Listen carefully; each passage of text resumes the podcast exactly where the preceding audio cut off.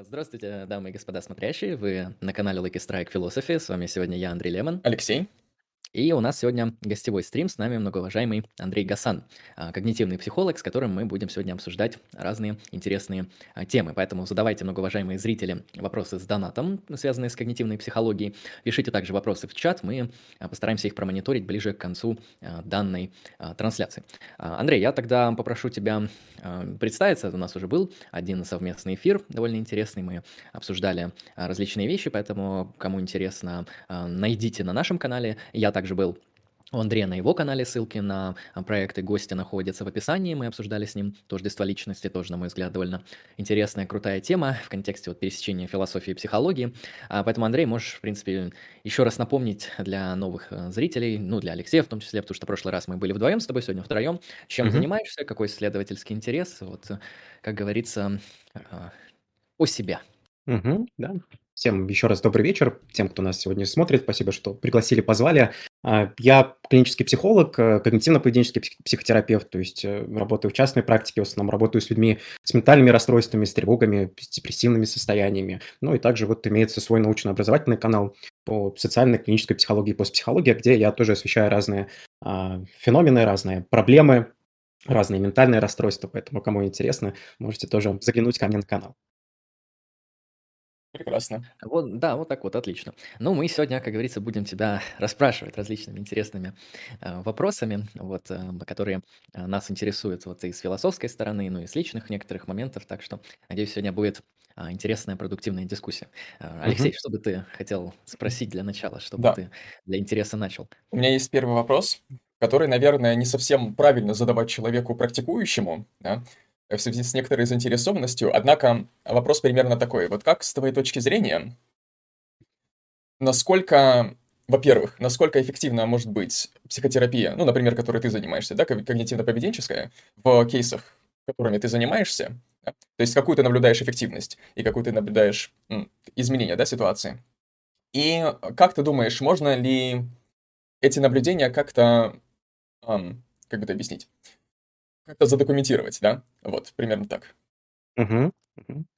Ну, это, мне кажется, очень такой классный вопрос, потому что вот как раз-таки когнитивная психотерапия, она относится к так называемым evidence-based подходам в медицине, и вот по рекомендации Всемирной организации здравоохранения выступает таким некоторым золотым стандартом а, в психотерапии, то есть очень много разных а, эмпирических исследований, много мета-анализов, которые подтверждают эффективность. И ну, здесь, наверное, Связано это с тем, что, во-первых, да, если говорить про задокументированность, то чем удобна э, когнитивная психотерапия, что у нее есть разное э, э, различное множество протоколов работы с самыми разными состояниями. Ну, то есть протокол работы – это, э, по сути, такая некоторая инструкция. В основном э, КПТ считается, да, я буду использовать сокращенную аббревиатуру КПТ, когнитивно-поведенческая терапия. Э, то, что КПТ относится к таким краткосрочным а, методам психотерапии, то есть э, большинство а, протоколов – это примерно 15-20 сессий, и, соответственно, в этих протоколах отражаются ну, такие условные шаги, как э, брать анамнез, какие использовать техники, методологию работы. И, по сути, это, мне кажется, очень такая удобная вещь, особенно для начинающих специалистов, когда очень много неопределенности, не знаешь, как поступиться клиенту, с чего начать, то вот как раз такая некоторая опора на протокол, она может быть очень эффективной. Это, кстати говоря, связано с тем, что это направление, оно, конечно же, зародилось на Западе, где-то в 60-х годах, и, соответственно, у них это обусловлено тем, что психотерапия, она включена а, в страховку.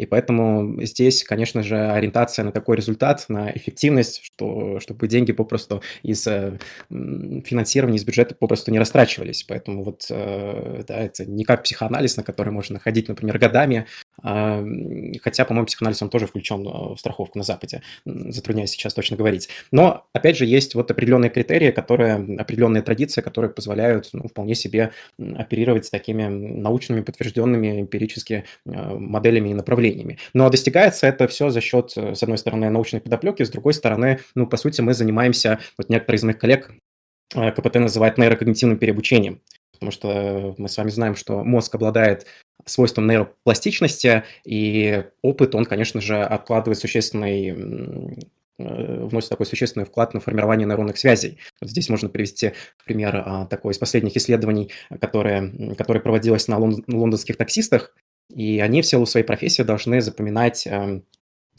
разные улицы, по-моему, там их 5, что ли, тысяч э, наименований. И вот, значит, проводилось исследование, их, этих таксистов, засовывали в ФМРТ, функциональная магнитно-резонансная томография, и было выявлено, что а, вот в процессе такой подготовки, то есть до того, как человек работал таксистом и после, у него увеличился, а, значит, объем серого вещества гиппокампа.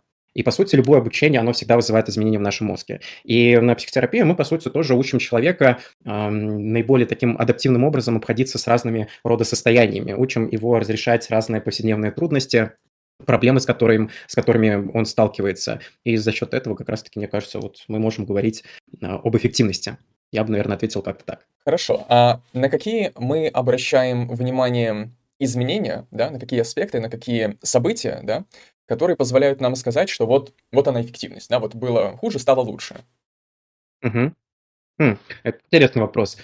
А, но мне кажется, начиная от какого-то а, таких субъективных критериев, все-таки мы, когда говорим о ментальных расстройствах, то критерий ментальных расстройств вступляет, конечно же, страдание. То есть то состояние, с которым человек сталкивается, оно сопровождается неприятными переживаниями, эмоциями и в конечном счете влияет на качество жизни человека. И здесь мы тоже можем мониторить, какие эмоции, переживания, уровень такого субъективного страдания, грубо, говоря, был в начале, до психотерапии и после.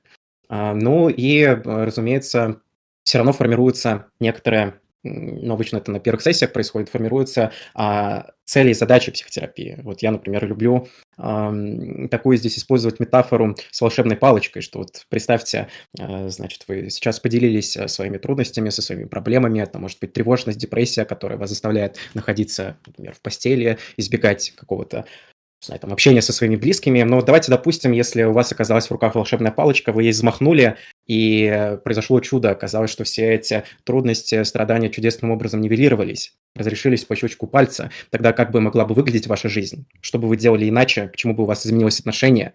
И это как раз-таки очень измеримые вещи, Здесь э, тоже важно конкретизировать и рассуждать не в каких-то абстрактных понятиях, я был бы там, счастливым, успешным, а скорее про поведение. То есть, что бы я делал иначе, как бы себя вел э, с другими людьми, например, если у меня какая-нибудь там, социофобия, социальная тревожность, я избегаю общения, я бы, наверное, общался с этими людьми, я бы старался выражать почаще свое мнение, делиться им. Это такие очень измеримые поведенческие качества, которые а, можно мониторить в процессе как раз-таки психотерапии, отслеживать динамику и прогресс. Да, мне очень понравилась метафора с волшебной палочкой. Мне кажется, это очень полезно, потому что многие люди могут затрудняться сказать вообще, что не так, какая может быть цель, чего они вообще хотят. И вот такая, такой мысленный эксперимент, он позволяет получить к этому доступ в, какой-то, в каком-то смысле. Да, это, mm-hmm. это, это, это действительно звучит очень полезно. Э, то есть я, я как понял, э, вот когнитивно-поведенческая терапия, она выглядит вот, как вы рассказали, как ты рассказал, да? Она она начинается с построения некоторых целей, некоторых задач, да, и эти задачи, они, я так понимаю, они вращаются вокруг каких-то конкретных проблем, да, каких-то конкретных ситуаций. Эм, потому что вот есть, возможно, некоторые другие направления психотерапии, например, какой-нибудь психоанализ, да, где там немножко размыты эти эм, понятия проблемы, да, и что с ней делать. То есть когнитивно, mm-hmm. то есть КПТ, она направлена, вот есть, есть проблема, вот весьма конкретная, да, то, что человек приходит с в общем-то, с, как, с каким-то недовольством, да, и, как правило, это недовольство, ну, направленное на что-то. Как правило, известно, да, или, по крайней да. мере, легко получить доступ к тому, э, что вызывается. Вот, хорошо, интересно. А вот... А Я бы спросил, э, если не против, Алексей, а, тут два момента мне в голову пришло, так чисто из синхронии происходящего. Вот Андрей говорил о таких вот вещах, которые мы часто на стриме обсуждаем, там благополучие, которое сказывается и на поведении человека, Правильно ли я, Андрей, понимаю, что а, когнитивно-поведенческая, она работает с некоторой моделью благополучия для человека, то есть, вот, грубо говоря, есть некоторое состояние человека, которое мы можем назвать а, хорошим, благополучным, ну, можно, наверное, здоровым как-то так назвать, и, соответственно, есть что-то, что нас от него отклоняет, и получается когнитивно-поведенческая терапия, КПТ, да, КПТ, правильно, не могу mm-hmm. ошибиться. Да-да. Она буквально обнаруживает эти какие-то элементы неблагополучия и старается их э, исправить.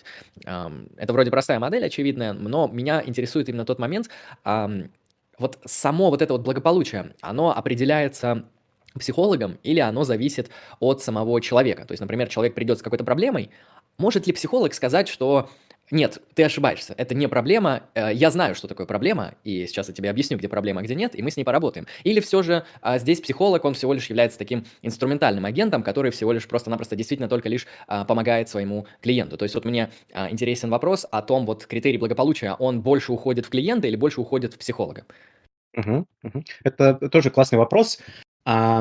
И здесь, наверное, э, будет таких два варианта ответов. А первый, он связан с тем, что, а, по сути, мы не особо касаемся, с одной стороны, именно вот э, компонента благополучия, в том смысле, что мы апеллируем понятием адаптивное-неадаптивное. То есть э, у нас есть, ну, наверное, такая главная э, наша биологическая эволюционная функция – это адаптироваться под окружающую среду.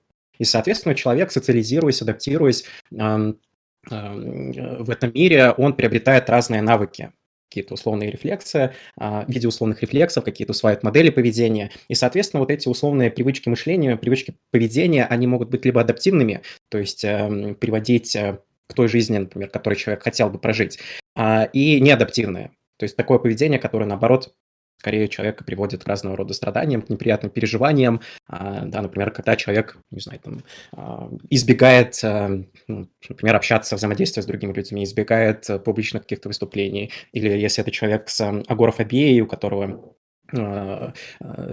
такие сильные панические атаки в разных публичных местах. В какой-то момент он, например, а, может э, сначала перестать ездить э, или там выходить в какие-то общественные места, в торговые центры, затем он может переставать ездить на общественном транспорте, в какой-то момент может быть вообще заперт, оказаться запертым в своей комнате. И тогда мы говорим, что, наверное, такое поведение, оно не очень адаптивное. Вот это первая часть ответа на твой вопрос. А вторая история, она связана с тем, что, по сути, это, опять же, эволюционно человек, как мне кажется, он а, не приспособлен к тому, чтобы счастье, благополучие было таким главенствующим критерием а, в его жизни. То есть как раз-таки наоборот, мы видим, что страдание является ну, такой естественной э, частью нашей с вами жизни.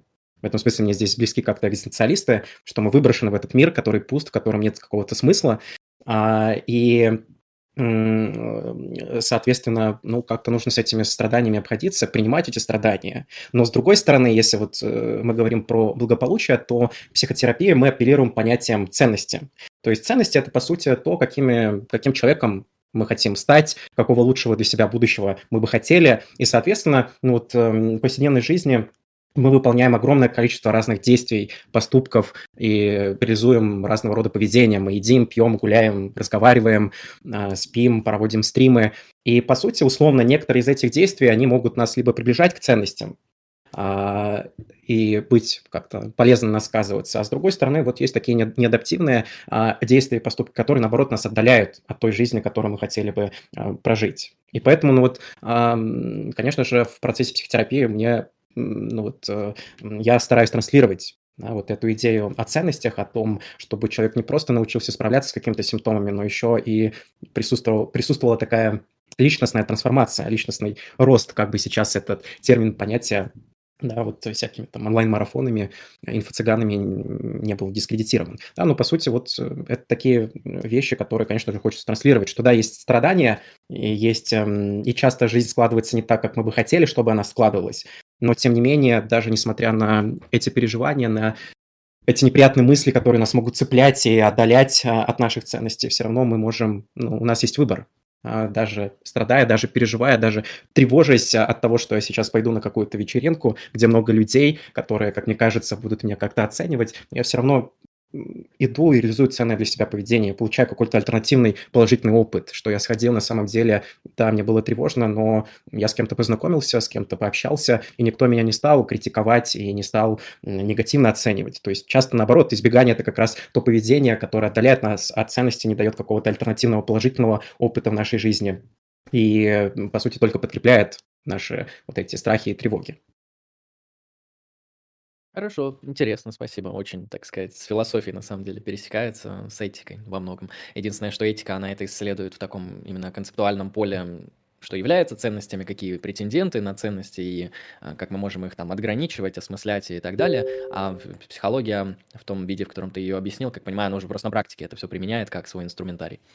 А вот можно тоже тогда пояснение? Вот мне тоже интересно, как ставится вопрос ценности философии. Вот то, что я озвучил, это тоже какой-то позиции можно отнести к взглядам, или вот это какие-то базовые добродетели, или вот хотелось бы немножко с Я философской бы позиции. сказал, я бы в целом сказал, что это очень похоже на а, консеквенционализм, вот, на некоторые разновидности утилитаризма, в которых вот а, делается акцент на преферентный утилитаризм, так называемый, где делается акцент на предпочтение желания человека. Ну, то есть человек выстраивает в отношении себя какие-то проекты, там, хочу стать э, медиком, хочу мороженое, хочу быть там успешным отцом, еще что-нибудь. И э, все, что позволяет ему реализовывать данные проекты, то является добром в соответствии с этой системой э, преферентного утилитаризма. Все, что не позволяет реализовывать данные преференции, ограничивает их, э, э, создает какую-то там, не знаю, дисфункцию этих преференций, э, то является злом. То есть такая вот простая система демаркации э, добра и зла. Вообще философия о ценностях, ну, очень по-разному говорит, но вот если брать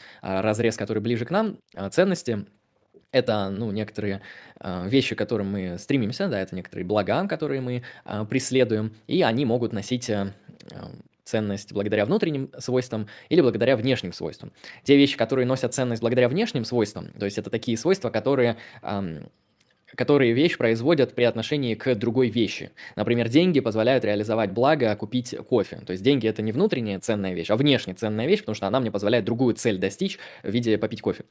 А, вот, и есть, э, это инструменты называются в целом, инструментальные ценности или инструменты, они же средства, это все синонимы. И есть внутренние ценности, это те ценности, а, те блага, которые ценны не в силу чего-то, чему они способствуют внешне, а в силу своих собственных свойств. А, например, любовь, например, дружба, например, здоровье, например, знание. То есть, например, вы обладаете знанием в какой-то дисциплине. Вне зависимости от того, можете вы это знание применить, не можете применить, знание остается ценным а, для вас. Хотя некоторые могут спорить, что неприкладное знание, в принципе, не имеет смысла. Ну, там, попробуйте прикладывать математику налево и направо, у вас случатся некоторые проблемы с приложением э, математики к э, чему-нибудь наподобие кулинарии и вашего быта. Исходя из этого, существуют э, внутренние ценности, их список может быть широкий, это теория объективного списка, их может быть список какой-то узкий. Например, вот все их мы, предположим, можем свести к а, предпочтениям агентов. То есть вот как раз-таки то, что предпочитает для себя агент как правильное, как э, тот проект, который он хочет достичь в отношении себя, то и является благом. Ну, в смысле, то, что позволяет его реализовывать. И вот как раз-таки вот этот термин, который ты использовал, адаптивность, он очень часто, э, в принципе, употребляется как адаптивность, э, как свойство индивида, а, эффективно реализовывать свои а, проекты. То есть, ну вот, реализация проектов – это некоторая среда. Чем твои свойства, они лучше подходят под эту среду, тем ты адаптивней. Поэтому, наверное, кратко mm-hmm. я бы ответил так, что вот философы разделяют внутренние, внутренние и внешние ценности – Угу. Философы смотрят, а, какие внутренние ценности являются таковыми. То есть является ли внутренней ценностью деньги? Мы можем, например, проаргументировать, что нет. Является ли внутренней ценностью здоровье? Вопрос уже спорный. Кто-то скажет, что я могу владеть здоровьем как ценностью вне зависимости от любых следствий здоровья. А кто-то скажет, нет, мне здоровье нужно только если оно приносит а, удовольствие, ну, приятные ментальные переживания. Если оно приносит страдания, предположим, что это так, хотя это было бы странно, то мне здоровье к чертовой матери не нужно. Вот, и тут уже начинаются, как говорится, тонкие разграничения между ценностями. Угу, да. Ну, слушай, это очень интересно. И вот мне кажется, если говорить про психологические ценности или такие ценностные ориентации личности, то здесь все-таки важный критерий – это поведение. То есть, э, мне кажется, если мы попробуем озадачиться таким сложным вопросом, если мы пытаемся понять, а, кто во что верит, или попытаемся как-то а, проанализировать э, репрезентацию мира человека или сложить о нем какой-то психологический портрет, а, должны ли мы обращать внимание на то, как человек действует в мире, или на то, что он говорит. И вот мне кажется, что вот э, как раз-таки наблюдая за поведением человека, мы можем понять, какие ценности за этим стоят. Какие ценности стоят, например, наших сегодняшних зрителей, которые Э, смотрят этот стрим, да, мне кажется, здесь тоже понятная какая-то история ценности в каком-то познании, а, в усвоении информации, и поэтому вот это, мне кажется, важная такая связка. Да, ценности, они всегда реализуются в поведении человека. Это вот хороший момент на самом деле, потому что я хотел задать вопрос. Да, с одной стороны, мы говорим о том, что ценности — это то, что мы полагаем ценностями, да, какие-то наши цели, какие-то наши преференции, задачи и так далее. А с другой стороны, э, ты говоришь, ценности, они должны мотивировать, да, то есть ценности мотивируют. И вот, собственно, да. у меня вопрос такой. Э, люди ведь не всегда действуют в соответствии, грубо говоря, с поставленными задачами, да, с поставленными долгосрочными целями, например, да, или там среднесрочными. То есть иногда они действуют себе во вред, иногда они действуют просто не продвигаясь к этой цели и так далее. Но все равно, все равно, любое поведение таких людей, оно ориентируется на какие-то грубо говоря, мотивационные убеждения, да, убеждения, которые имеют мотивационную силу. Мгм. И вот а, как тогда назвать вот эти вот убеждения, которые имеют мотивационную силу, если, например, это не ценности? Если, например, ценности это вот то, что является, например, долгосрочными целями или целями, поставленными рационально. Потому что, например, наше поведение, оно может также быть следствием иррациональных наших импульсов, которые, в принципе, тоже мотивационные, которые тоже направлены, да, на какую-то, ну, цель в другом смысле, да. Мгм. И вот, как-то так. То есть как назвать вот эти убеждения, которые имеют мотивационную силу, которые обеспечивают наше поведение, из-за которых мы действуем? Мгм. Да. Ам, Классный вопрос. Но я, наверное, здесь в большей степени про какие-то свои позиции, размышления ими поделюсь. А, Потому что, ну, как по мне, человек– это очень иррациональное существо. И мне кажется, что здесь как раз-таки Зигмунд Фрейд был прав, что, а, по сути, личность, она состоит из разных структур. Он выделял три структуры, как там есть э, я, есть э, сверх-я, какие-то социальные предпочтения, какие-то табу, есть э, id, эго, да, такая суперэго, ой, id, да, id э, бессознательное. И, по сути, вот э, человек, да, м, личность, это, по сути, я, оно находится на таком поле, где происходит стычка а, между вот суперэго и ид. И мне кажется, что вот э, Фрейд был в этом смысле прав, что а, человек, правда, состоит вот из множества разных таких а, аспектов, структур, можно по-разному абсолютно а, это называть. И, по сути, конечно же, большую часть занимают какие-то рациональные такие э, вещи, импульсы. Но сейчас вот, опять же, когнитивная психология экспериментальная все-таки понятие бессознательное а, трансформировало в имплицитные процессы, то есть такие неосознаваемые какие-то вещи, например, когда я а, печатаю по клавиатуре, я делаю это а, неосознанно, казалось бы, да, это тоже такое бессознательно включается. Но я про то, что м, Иррационально очень много. Мы, по сути дела, эмоциональные существа, и большую часть времени как раз-таки неокортекс, наша префронтальная кора, а, ну, это более такая молодая структура, а большую часть времени, будучи такими древними людьми, нам было необходимо очень быстро, мгновенно реагировать на вызовы окружающей среды, а мы жили в очень агрессивных условиях, очень жестоких условиях. И поэтому эмоция – это то, что нам присуще, и, например, Дэниел Канеман, который получил Нобелевскую премию по экономике, будучи когнитивным психологом, он как раз-таки вот э, экономическую-то парадигму, э, ну, по сути-то разрушил, что человек, а экономический агент – это рациональное существо, что якобы вот раньше размышляли, когда мы, например, приходим в магазин, мы точно знаем, э, кто сколько стоит, у нас есть там список, и мы, соответственно, вот такие рациональные принимаем решения. Оказалось, что нет, не так, оказалось, что у нас зачастую, принимая решения, особенно особенно в ситуации неопределенности, у нас включаются разного рода эвристики, такие упрощенные а, правила нашего мышления. Человек склонен к когнитивным искажениям. И, по сути, ну вот он тоже вел такое, такую модель, которая, кстати говоря, эмпирически очень выбрала в себя хороший исследовательский материал, он много проводил исследований, что условно есть система номер один, как раз-таки такая система а, быстрых быстрого принятия решения, очень быстрой такой эмоциональной обработки информации. Есть система номер два, система медленного мышления. Это такой условно рациональный мозг эмоциональный, рациональный мозг. И поэтому, конечно же, если мы так вот зададимся со стороны посмотреть наше поведение, то очень много каких-то иррациональных вещей. И, по сути, на мой взгляд, и отвечая на вопрос, эм, наша как раз-таки задача все-таки апеллировать к тому, что мы являемся а, социокогнитивными существами. У нас есть рациональный мозг, и мы как раз-таки можем а, принимая решение выбирать а, в пользу краткосрочных последствий или долгосрочных последствий, мы будем принимать какие-то решения а, в пользу того или иного поведения.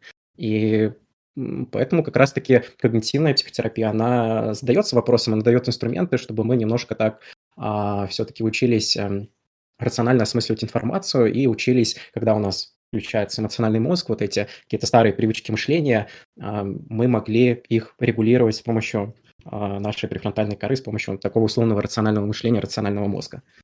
Я бы, наверное, ответил как-то так. А, да, это интересно. Я, наверное, только уточню. Я, в принципе, согласен, что вот эта вот когнитивная часть мозга, она, в принципе, занимается менеджментом, да, э, иррациональной части мозга. И значит ли это, что все, вся мотивация, она исходит из иррационального, но когнитивная часть, рациональная часть, она может каким-то образом да, обрабатывать эти иррациональные импульсы и отдавать предпочтение необходимому, нужному или там наиболее предпочтительному. Или она сама имеет какие-то мотивационные источники сама по себе. Ну, мне кажется, да, у нас есть какие-то базовые потребности, эм, И это тоже задает мотивацию, да, это задает поведение, чтобы удовлетворять эти потребности. Но вместе с тем есть вот как раз-таки, мне кажется, ценностный уровень. И это то, за счет чего мы можем себя научить иначе обходиться с какими-то, в том числе, вот, э, иррациональными импульсами, побуждениями. Это мне здесь вспоминается, не знаю, сколько это сейчас будет уместно, а, в философии, в свободе, э, проблематике э, свободы воли. Вот, к сожалению, забыл, как зовут автора, по-моему, Мур, где он выделял такие тоже две системы, что, по сути, у нас есть система... Желание первого и второго порядка? Да-да-да, желание первого и второго порядка мне кажется, вот это тоже как раз э, сочетается, что есть какие-то вещи, э, да, которые нас э, ну, побуждают действовать импульсивно, нерационально, например, когда мы ведем речь о, о там, не знаю, потреблении психоактивных веществ, да, то это как раз, мне кажется, это тоже объясняет. А, да, но при этом есть и желание второго порядка. Мы можем тоже с этим что-то делать, выбирать. И мне кажется, это тоже как-то соотносится вот с канемовской системой 1 и системой 2. Просто ну, я... Да, добавил кратенько, очень похоже. Это, если что, автор Гарри Франкфурт, он изобрел теорию. Я ее люблю обозначать как теория мета-желаний и объяснять это лучше таким образом, что вы свободны тогда и только тогда, когда у вас есть э, самоконтроль над э, возникающими желаниями. То есть, если у вас возникает желание поесть еды, и вы имеете принципиальную возможность э, воздержаться от реализации этого желания, тогда мы можем говорить, что вы свободны. Если вы попали в какую-то ситуацию, это называется ситуация зависимости, когда при возникновении первопорядкового желания вы принципиально, через силу, под дулом пистолета, за большие деньги не можете воздержаться от его реализации, тогда вы не свободны свободны. Да, такой простой критерий. Угу. А, хорошо. Я просто интересуюсь тем, ну вот я, например, могу вот по-другому немножко задать вопрос. А что нас заставляет действовать в соответствии с нашими ценностями, да, в соответствии с нашими целями? Но это я поставлю тут запятую, да, и немножко свою точку зрения на это скажу чуть-чуть. Это от себя тоже. Так, э, можно это обсуждать, можно это не обсуждать. А, с моей точки зрения, по крайней мере, скажем так, то, что отличает в данном случае, в данном кейсе, в данном дискурсе свободного агента от несвободного, да, те самые желания второго порядка, это, возможно, не совсем желание второго порядка. Возможно, это та же самая ситуация, где нам доступно только желание первого порядка, но у нас есть некоторая структура, которая позволяет предсказывать наше поведение, предсказывать возможное будущее, предсказывать поведение, иметь какое-то представление о реальности, более широкое, более, а, скажем так, мощное для того, чтобы грубо говоря, предсказывать, как реальность будет работать, правильно? Эм, и mm-hmm. нас какие есть последствия у всего этого. И такая структура нам просто позволяет видеть в каком-то смысле будущее, да, в котором некоторые наши другие базовые как бы, желания первого порядка могут быть задеты также в такой же степени или в еще большей, например. Да? И, соответственно, эта система, она просто дает нам, в общем-то, информацию, да, какие есть у нас предполагаемые прогнозы относительно наших желаний. Вот. И желания дальше уже сами справляются. То есть моя все-таки гипотеза стоит в том, ну, опять же, я не психолог, да, то есть, естественно, я чисто с философских позиций на это смотрю, да, а, что, в общем-то, нами управляют все-таки наши желания, именно интуитивные желания, эмоциональные желания, ну, желания, короче, драйвы, как, как бы то ни было. Возможно, как-то облеченные в, в репрезентации. Вот. Mm-hmm. А когнитивная часть это, в общем-то, расчетный центр, да, который позволяет рассчитывать будущее, рассчитывать, э, сравнивать желания между собой, правильно, да, выбирать, какое из желаний у нас предпочтительное и так далее. И вот примерно так я бы сказал. То есть это один из, э, один из смыслов моего вопроса, да, э, в том, чтобы узнать, где все-таки источник мотивации, да, э, потому что, насколько я слышал, многие, ну, например, есть такое распространенное мнение психологии, и, например, вот господин Фрейд тоже об этом говорил, что большая часть ну, подавляющая часть импульсов, если не все, да, они исходят именно от иррациональных структур, mm-hmm. да. То есть, грубо говоря, э, рациональность, когнити- когнитивная способность человека, она, ну, грубо говоря, на подсосе у этих иррациональных аспектов, иррациональных частей личности. Вот, наверное, так бы я сказал. Mm-hmm. Вот. Да. Ну вот, да, это интересное рассуждение, и а, я согласен с тем, что, ну вот, э, когнитивная составляющая, она же тоже, да, если мы рассматриваем психику как совокупность познавательных процессов, этих познавательных процессов очень много. И мне кажется, что в таком эволюционном контексте именно воображение, оно и мышление, оно как раз-таки тоже очень здорово нас эм, по эволюционной ветке продвинуло в том смысле, что действительно, вот как Алексей сказал, мы можем предсказывать будущего, да, будущее, предсказывать реальность, э, выстраивать некоторые прогнозы относительно наших желаний. То есть мы, например, не знаю, можем э, пойти охотиться, убить какого-нибудь там э, мамонта, и, по сути, там, на пару недель э, это нам даст продолжить как-то обустраивать быт, остаться на одном месте, да, как-то поделиться или научиться обменивать. То есть, эм, э, по сути, это все история про то, что э, действительно, с одной стороны, это возвращает ценностям, потому что ради лучшего будущего мы все равно в настоящем а, можем чем-то жертвовать. И это такая классная способность, что, по сути, мы за счет вот этих наших познавательных способностей можем договариваться с настоящим. Мы можем платить некоторую э, цену настоящим, расплачиваться, например, своим каким-то дискомфортом, а, каким-то напряжением, а, какими-то ну вот э, как раз вещами и жертва дискомфорта настоящим как раз-таки ради лучшего будущего. Это очень такая, мне кажется, важная история. С другой стороны, если мы говорим про источники мотивации, ну, правда, они могут быть очень разные. Это могут быть как и бессознательные вот эти импульсы, эмоциональные желания, драйвы. Но, опять же, здесь вопрос, а насколько они адаптивны, неадаптивны. И более того, ну вот мне кажется, что э, вот мне почему-то снова хочется куда-то к экзистенциалистам уйти, что вот Камил писал про философию абсурда и бунта, что мы с, э, заброшены в этот мир, и при этом, будучи заброшенным в этот мир, мы постоянно жаждем смысла. То есть мы – это человек познающий, и об этом тоже свидетельствует очень большое количество разных научных теорий, исследований. У нас есть ориентировочный рефлекс, у нас есть такая потребность эм, сенсорная стимуляция. То есть вот здесь тоже можно а, вспомнить такой феномен, как камера сенсорной депривация. То есть э, если человека на несколько часов погрузить такой соляной раствор, в котором будет плавать, э, и там полностью нет света, а, то спустя некоторое время ну, мозг в буквально, буквальном смысле начнет сходить с ума из-за того, что он привык постоянно стимулировать, а, стимулироваться и получать информацию из окружающей среды. Когда мы этого лишаем, ну, человек, не знаю, там, а, может начать видеть разные галлюцинации в этой камере сенсорной депривации. У нас вырабатывается дофамин, когда мы двигаемся по пути ценности, когда мы двигаемся к достижению каких-то целей. И поэтому мне кажется, что ну вот э, это снова нас а, какой-то такой рациональной части возвращает, что у нас есть ценности, что мы хотим лучше для себя жизни. Ну, например, мы можем точно так же задаться вопросом, окей, а если мы вообще ничего не будем делать, то тогда что? Да, если мы сейчас, э, не знаю, там, будем лежать на диване, смотреть э, YouTube, да, залипать там, в Instagram, в TikTok, где мы окажемся через пять лет? И этот страх, если он находится сзади, он тоже может классно нас побуждать, а идти вперед. А, поэтому, ну вот, а, не знаю, кажется, что я немножко так неструктурированно ответил, но вот э, я себе это так представляю. Может быть, какие-то уточняющие э, еще будут вопросы. Мне понравилось, и мне на самом деле дало пищу размышлений, для размышлений. То, что, в принципе, было и так э, понятно, но я что-то об этом не думал, да, а о том, что э, мы, мы получаем удовольствие от эффективно выполненных задач и целей, причем рационально поставленных задач и целей. То есть как-то так получается, что реализация этих проектов, да, этого дизайна, а, оно положительно стимулирует наш организм. И это, в принципе, один из аспектов мотивационного механизма, да, вот позитивное подкрепление дофаминовое. Mm-hmm. Поэтому я, в принципе, согласен, мне интересно, и я об этом обязательно подумаю. То есть это очень, очень полезно. Сейчас была ветка диалога в РПГ. Да, а, что-то я умное хотел спросить дальше. А, точно, вот. Я припоминаю, точнее, вот из всего того, что ты рассказал про КПТ, я обратил внимание, что у нас действительно акцент ставится на две такие большие темы. На когнитивные способности и на поведение, да, э, как, как бы сложно было догадаться из названия, да, действительно, но тем не менее. Вот, то есть мы, во-первых, во-первых, мы обращаем внимание на поведение. Поведение — это для нас, на самом деле, я так понимаю, да, часто важнее того, что нам говорит пациент. То есть как он действует, нам говорит о нем больше, и о его мотивациях, и о его целях, чем то, что он об этом говорит.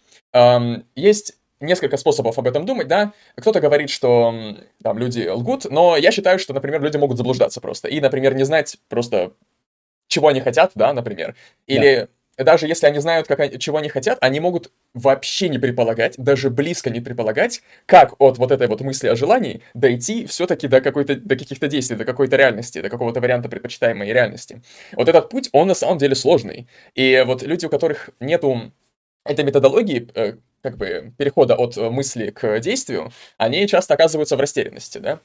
И mm-hmm. а, вот.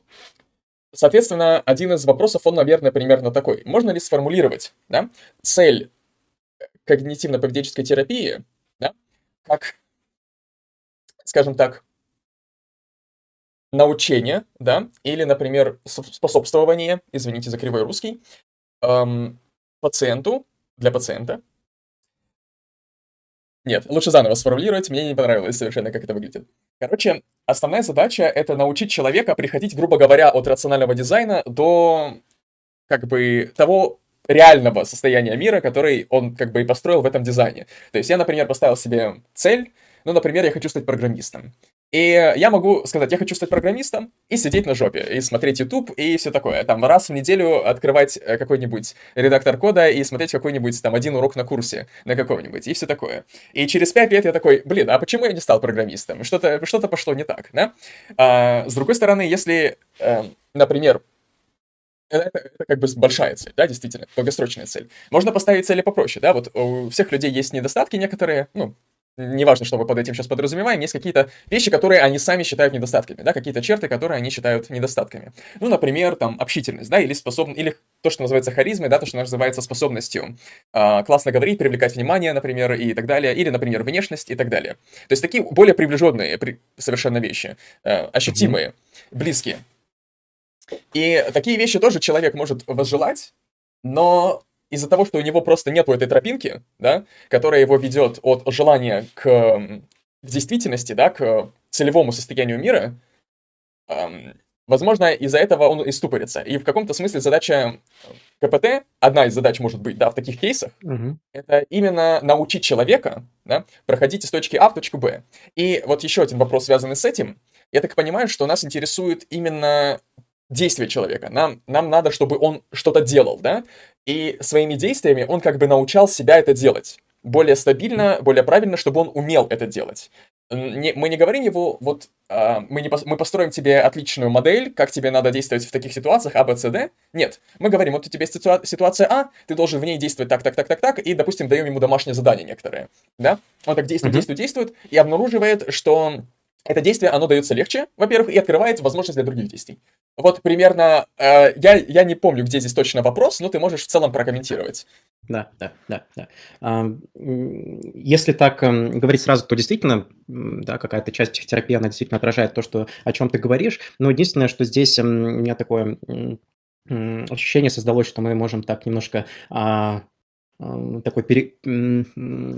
такой крем у нас может э, именно в поведенческую такую составляющую, но когнитивная тоже важна, потому что а, перед тем, как что-то реализовывать, действительно у человека могут быть разного рода страхи, какие-то внутренние противоречия. Где-то действительно человек может обманывать сам себя, потому что, вот опять же, мы с вами рассматривали, что человек такое очень а, иррациональное существо, да, эмоциональное. И поэтому это тоже очень важный процесс, э, распутывать эти противоречия, исследовать, как эти установки сформировались, вследствие какого негативного прошлого. А, мы учимся диспутировать с этими старыми установками, и причем делаем это, ну вот, эм, есть такая тоже методология, называется сократический диалог, то есть с помощью какого-то эм, такого направляемого открытия, а, с помощью наводящих вопросов мы можем в конечном итоге поставить под сомнение, а насколько правда эти установки, эти мысли, которые меня цепляют, которые вводят от ценности, они правда отражают суть реальность. Причем это ну, вот, делается такими, в том числе простыми методами. Например, э, такая метафора э, суда над убеждениями, над установками, когда мы сначала занимаем роль прокурора и выписываем прямо, какие есть основания так считать, что человек, например, если э, ты там попробуешь что-то выразить, какое-то свое мнение, что обязательно встретишься с какой-то критикой, что тебя как-то осудят. Да? Затем, какие есть основания обратного. И мы можем препарировать эти установки убеждений, видеть, что зачастую это такие старые какие-то привычки мышления, которые я усвоил ну, вследствие какого-то прошлого негативного опыта, и которые в настоящем уже не так актуальны. Они не так актуальны, они не так адаптивны. То, что тебя в прошлом булили, например, в школе, как-то травили, Сейчас ты сам способен выбирать э, свое окружение, сейчас ты сам способен выбирать вообще, с какими людьми тебе общаться и взаимодействовать. И затем как раз-таки наступает очень важная э, часть э, именно поведения. Мы планируем какие-то поведенческие эксперименты. Да, вот, э, да, вот эти старые привычки мышления могут тебя цеплять, но это твоя гипотеза, что ты сейчас сходишь, пообщаешься, да, и как-то к тебе негативно отнесутся. Но это твоя гипотеза, у меня другая, давай попробуем, проверим. И, по сути, это скорее психотерапия это такой взаим, взаимообусловленный процесс вот когнитивной составляющей, работы с когнитивной составляющей, с поведенческой составляющей, потому что одно а, взаимообуславливает другое. Причем как установки влияют на наше поведение, так и поведение влияет на наши установки. Это скорее такие ну, вот, важные, равнозначные э, вещи, и а, один процесс а, невозможен без второго. И поэтому, ну, действительно, я согласен, что отчасти мы, а, по сути, есть, да, вот, э, как ты сказал, мы учим человека приходить из точки А в точку Б, и на этом пути обычно возникают какие-то трудности, какие-то препятствия в виде тех, тех же старых установок, э, в виде каких-то страхов, тревог, опасений, лени, прокрастинации, и мы тоже учимся с этим обходиться. Да, это исчерпывающий ответ. То есть, действительно, это звучит очень правдоподобно, очень логично, да, последовательно, что помимо, собственно, наших навыков практически реализовывать цели, нам нужно еще как-то, ну, ориентироваться в этом мире, да, правильно ориентироваться, адаптивно, в смысле ориентироваться в этом мире. А, то есть э, постараться подвергнуть сомнению дезадаптивные убеждения, например, ошибочные, которые ведут за собой какие-то а, плохие следствия, да, которые нежелательны для нас, для цели нашей терапии в принципе, для самого пациента и так далее. Да, а, мне понравилось, и вот у меня есть, наверное, последний вопрос именно в этой ветке диалога, а именно... Я его не забыл? А, я его вспомнил. Вот. Я у Фрейда в первый раз прочитал этот принцип, и мне он очень понравился, я им очень впечатлился, и я его сейчас перескажу. То есть Фрейд говорит в, в лекциях о ведении психоанализ, что нам недостаточно просто сказать человеку, ну, э, ты вот этого не хочешь, потому что ты боишься отношений, потому что тебя там, не знаю, бросили, да, или там, если это Фрейд, то там тебя недостаточно любила мама или папа, да, вот. Нам недостаточно просто назвать то, что с нашей точки зрения является проблемой, да, корнем проблемы, камнем преткновения. Нам нужно человека провести по такому пути мысли, чтобы он, грубо говоря, сам как бы это обнаружил, сам к этому пришел и вот пронаблюдал это с большей ясностью, чем в любой другом, любом другом состоянии. И тогда уже предлагать человеку, как с этим работать, да. И Например, через то, что ты назвал маевтикой, да, мы к этому приходим. Ой, то, что, да, через сократовский метод, через... Мы задаем вопросы человеку, да, вот, а почему ты не хочешь это, да, вот как ты думаешь, если мы вот так вот сделаем, это будет плохо и так далее. То есть мы задаем всякие вопросы, которые эм, с нашей точки зрения должны нас привести к, точнее, на мы-то, мы-то уже там, да, его должны привести к, эм, к тому, чтобы встретиться с э, корнем проблемы самому, да, как бы пронаблюдать непосредственно. Да, с внутренними противоречиями. Угу. Да. Вот в целом я правильно понимаю, да? Да, да. Правильно. Хорошо, хорошо, замечательно. В таком случае э, я э, всеми руками голосую за КПТ. Я считаю, что это идеальная форма э, психотерапии, вот. И она, она сочетает в себе все, что надо, потому что она сочетает в себе вот как когнитивную терапию, да, и она сочетает в себе этику Аристотеля, которую я очень люблю, которая, ну, я, я с ней плохо знаком, но вот те части, в которых я знаком, я их очень люблю, вот. Что касается поведения, что касается характера, что касается навыков, что касается вот эм, ну, личных свойств, которые меняются от того, как мы действуем. Вот. Угу. Поэтому вот. Я бы хотел Андрею задать тоже такой интересный вопрос. Мне кажется, он будет э, целиться в фундаментальное основание когнитивной психологии. Ну вот, грубо говоря, мы можем сказать, что а, психоанализ, по крайней мере, в фрейдовской топике, он стоит на таком базовом понятии, как бессознательное. То есть вообще как бы основная методология фрейдовской работы, она заключается в том, что мы постулируем бессознательное, и мы описываем, как бессознательное соотносится с сознанием, и на основании этой модели психики объясняем поведение пытаемся решать проблемы. Вот предположим, что бессознательное во фрейдовской системе это вот это вот то самое, та самая база, из которой все отталкивается и к которой все восходит. А вот в когнитивно-поведенческой есть ли что-то такое? Вот есть какие-то те самые базовые пункты, от которых э, вся вот эта э, практика, отталкивается. Или таких сложно выделить, или когнитивно-поведенческое это просто какой-то набор методов научно обоснованных, которые мы применяем как нам удобно. Или все же за этим стоит какая-то вот такая жесткая мат-часть, где одно дедуцируется из другого. Вот это мне было бы интересно узнать. Угу, да. Ну вот здесь э, тоже есть много таких разных нюансов, потому что м- вообще-то э, мы немножко, я заметил, смешиваем понятия когнитивно-экспериментальной психологии и когнитивно-поведенческой психотерапии. И вот сама по себе психология – это такой очень занимательный, занимательная э, научная дисциплина, у которой предмет изучения на исторических этапах а, претерпевал разные изменения. То есть когда-то это было, предмет изучения было сознание, затем это поведение, бессознательное, вот э, когнитивные компоненты сейчас. И при этом очень а, существует такой большой разрыв между фундаментальной психологией и прикладной психологией. И, но тем не менее, вот это тоже, мне кажется, такой важный нюанс, что сейчас мы, по сути, ну, вот эти аспекты, эти понятия можем э, использовать в одном дискурсе. И я убежден, что как раз-таки вот этот разрыв, который сейчас в психологии существует между фундаментальной психологией и прикладной психологией, он как раз нивелируется, с одной стороны, э, когнитивно-экспериментальной психологией, а с другой стороны, когнитивно-поведенческой психотерапией.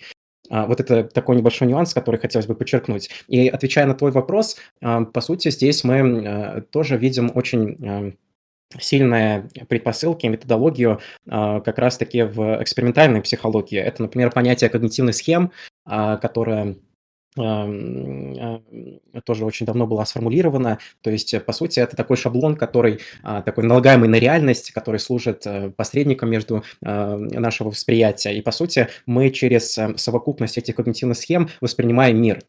То есть мы лишены непосредственного восприятия. Наше восприятие, познание этого мира, оно обусловлено нашими органами чувств, нашим ощущением. И, по сути, эм, вот э, отвечая на твой вопрос, мы здесь а, важной такой методологической составляющей базисом выступает когнитивная модель. И вот когнитивная модель, она а, транслирует такую идею, что не просто сами события, а, не просто сами какие-то происходящие эм, вещи вызывают в нас определенные эмоциональные и поведенческие реакции, а то, как мы эти события интерпретируем, как мы их оцениваем вот как раз через призму этих когнитивных схем.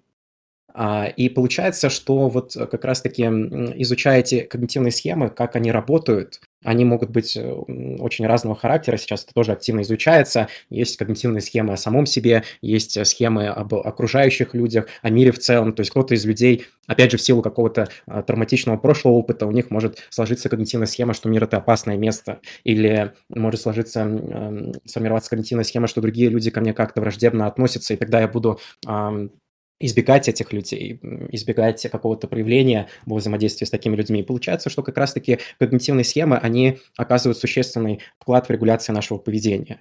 И вот э, задача как раз-таки когнитивно-поведенческой психотерапии, это, кстати, тоже э, эти идеи восходят к философии. Еще Эпиктет говорил, что не сами события делают нас счастливыми или несчастными, а, а то, как мы к ним относимся а какое у нас э, к ним отношение. И, по сути, наша у стоиков называется дихотомия контроля. То, что угу. вещи, которые мы не контролируем, у нас нет оснований переживать по их поводу, и вот от нашей оценки зависит, собственно, отношения, а не от самой вещи. Да, да, да. И это очень крутая идея, на которой вот сейчас э, наука, она тоже опирается и говорит о том, что ну вот э, действительно личность, э, ее поведение регулируется скорее вот нашим восприятием, нашими когнитивными схемами, вот тем когнитивным фильтром, через призму которого мы познаем этот окружающий мир и действительность. Слушай, интересно, это очень похоже на такую, знаешь, эмпирическую экспликацию кантовской философии, который тоже рассматривает, ну, разум в таком, правда, чистом виде, который лишен опытного содержания, как тоже набор а, базовых, а, можно назвать это когнитивных схем, он это называет трансцендентальных а, условий возможности опыта, благодаря которым опыт мы имеем в том виде, в котором мы имеем. То есть вот не мир создает в нас восприятие самого себя, а э, как бы наша когнитивная сетка накидывается на, ту, на вещь в себе и создает для нас феномен, если брать mm. такую кантовскую методологию. Мне вот в этом контексте интересно, множество раз прозвучало понятие когнитивной схемы. Однако, я как понял, это ну, очень широкая вещь. То есть, есть ли какое-то такое плюс-минус э, четкое определение того, что такое когнитивная схема, то есть, э, потому что оно включает, я как понял, и поведение, и какие-то убеждения, и, наверное, что-то еще. То есть, есть, можно ли как-то эту когнитивную схему закрепить, и эм, можно ли отличить так называемую когнитивную схему от других элементов психики, которые когнитивными схемами не являются, чтобы установить вот эту демаркацию? Mm-hmm. Ну, по сути это, а, я, наверное, сейчас не смогу каких-то точных определений дать, но, по сути, схемы- это такие когнитивные структуры, которые организуют опыт и поведение. То есть, эм, вот разного рода убеждения, а, ценности, они скорее отражают содержание наших схем. И, следовательно, а, определяют содержание мышления, эмоций и поведения. И, эм, вот эм, э, когнитивную психологию, вообще понятие схемы было введено Бартлетом, и он проводил разные эксперименты, а, это еще, по-моему, там 30-е годы были прошлого столетия. И вот в процессе, ну вот суть этих экспериментов, точнее, заключалась в том, что различные испытуемые должны были пересказать одну и ту же историю. И Бартлетт обнаружил, что в процессе такого пересказа а, наблюдаются, ну, естественные такие устойчивые паттерны ошибок. Например, при пересказе каких-то индейских э, сказок испытуемые европейцы, они вносили в них э, изменения до тех пор, пока э, индейская сказка не становилась похожей на европейскую. И вот как раз для объяснения этого явления Бартлетт и предложил концепт э, схемы как такого компонента памяти, который формируется из э, нашего взаимодействия с окружающей средой и одновременно организует э, поступающую информацию определенным образом. Да, и вот э, затем тоже развитие такой вот концепт схемы э, получил в процессе такой компьютерной индустриализации, когда вот как раз была когнитивная революция, и Жан Пиаже тоже вот э, исследовал, как у детей вот эти когнитивные схемы формируются. Затем здесь можно вспомнить эм, теорию личностных конструктов в теории Джорджа Келли. И вот он вводит понятие личностный конструкт, который очень схож с понятием когнитивной схемы. То есть личностный конструкт определяется э, Келли как тоже некоторая идея или мысль, которую человек использует, чтобы э, как-то интерпретировать, объяснять или предсказать свой опыт. То есть люди по Келли, опять же, они действуют как такие ученые-исследователи, то есть они постоянно выдвигают какие-то рабочие гипотезы о реальности, и да, это позволяет им так или иначе прогнозировать, э, контролировать и э, понимать происходящее. И Соответственно, вот э, по мнению Келли, информация, она отфильтровывается, реконструируется в соответствии со схемами. А, да, и вот схемы, они имеют такую автоматическую природу. То есть они именно связаны с нашей обработкой информации. Э, которая происходит за пределами сознания человека. То есть схема, она скорее определяет специфику этого процесса. Ну вот я бы, наверное, как-то так объяснил, я перечислил некоторых авторов, вот кому интересно, я думаю, могут углубиться побольше. Ну, то есть, если применять какую-то метафору, то схема это что-то наподобие эпистемологического фильтра, который редактирует э, ту информацию, которая вам поступает тем или иным образом, а, и влияет на поведение. Ну, как метафорами. Да, да, да. Хорошо. Как фреймворк такого рода. Да. Угу. А, что-то я умно хотел сказать. Да, я так понимаю, что именно вот в, во взаимодействии с когнитивными схемами и заключается когнитивный аспект э, КПТ. То есть вот мы эти наши способы интерпретации, мы, грубо говоря, с ними работаем каким-то образом. Интерпретации, например, поведения других людей и интерпретации собственных каких-то желаний, например, да, и побуждений, или событий, или поведения в целом и так далее. Интересно. Mm-hmm. Да, и вот э, здесь еще в дополнение, я думаю, что зрителям тоже будет интересно. Я говорил про различия фундаментальной прикладной, э, значит, психологии. И вот понятие когнитивной схемы, оно очень классно нашло свое проявление тоже в одном из таких направлений когнитивно-поведенческой терапии, как схемотерапия. И вот э, Джеффри Янг, основоположник этого направления и подхода, он как раз-таки вводит понятие дисфункциональных схем. То есть это те схемы, которые, ну вот, эм, получается, могут эм, приводить к неприятным переживаниям, а, к какому-то тоже неадаптивному поведению. И вот, эм, э, наверное, я бы мог э, дать ссылку на методику, и кому интересно, они могут, например, а, пройти э, этот опросник и посмотреть, какие у них дисадаптивные когнитивные схемы присутствуют и в той или иной степени выражены. Интересно, интересно. В течение стрима, если будет э, быстрый доступ к, этих, к этим вещам, можешь скинуть. Опять же, если это будет просто сделать. Вот. Угу. Интересно. Э, наверное, Андрей, у тебя есть что сказать на данный момент? А, ну, я думал, ты спросить хотел, пока отходил просто. А, хорошо. Нет, я, если честно, затрудняюсь сказать, что бы я хотел спросить. У меня произошел сброс э, моего, моей настройки на ситуацию. У меня фоновые процессы происходят значительные какие-то. Э, что-то я хотел умное сказать. Очень умное. Нет, я боюсь, я это не воспроизведу. Хорошо. Ну, мы можем тогда еще к одной теме перейти, которую тоже хотели обсудить, про вот природу сознания. А, например, философии сознания есть, в общем, очень много концепций сознания, а, и там вплоть до таких спиритуалистических доходит. Э, да, Алексей, что, что? Я вспомнил, извини, пожалуйста, я вспомнил. Вот у меня есть Давай. такая гипотеза, ну, такая, как бы, как это называется? Ладно, неважно. Короче, такая гипотеза о том, как это все работает, да, и, возможно, гипотеза о том, как психологи думают, что оно так работает, да, вот, э, типа, прав ли я? Говоря, что в каком-то смысле в каком-то смысле как бы привычки мышления — это что-то очень похожее с привычками поведения.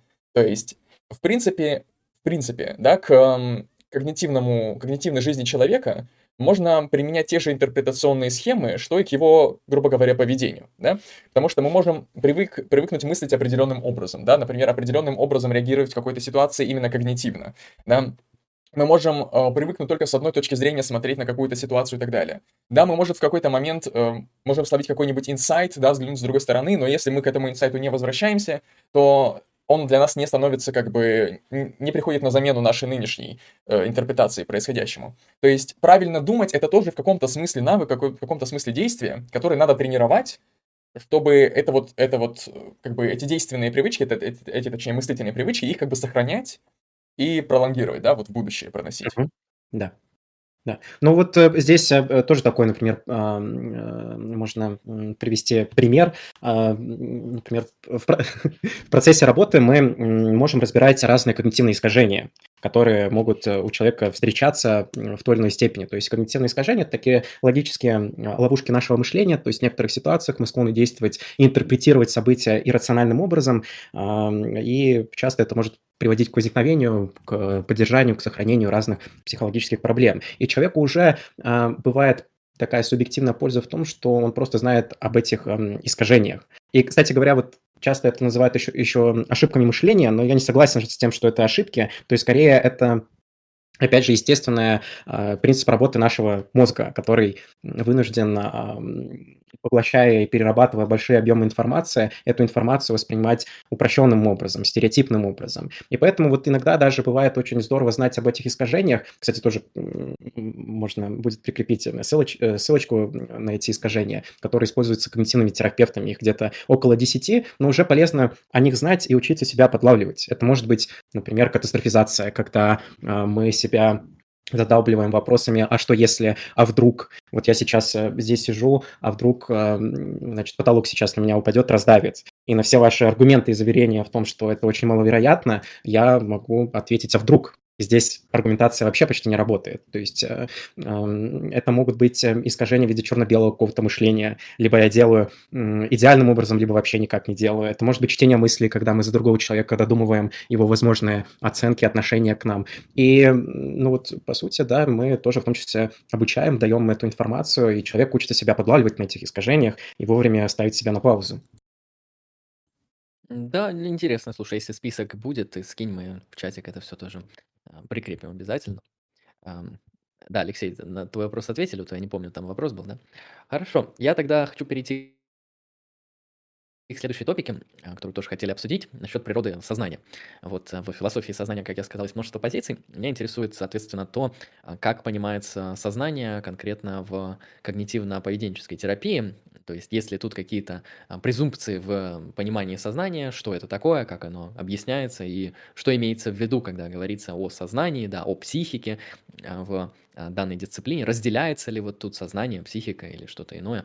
Вот, наверное, такой вопрос задам, ибо интересно. Я, конечно, предполагаю, что там не будет концепции души, но вот интересно, как именно будет проинтерпретировано сознание здесь.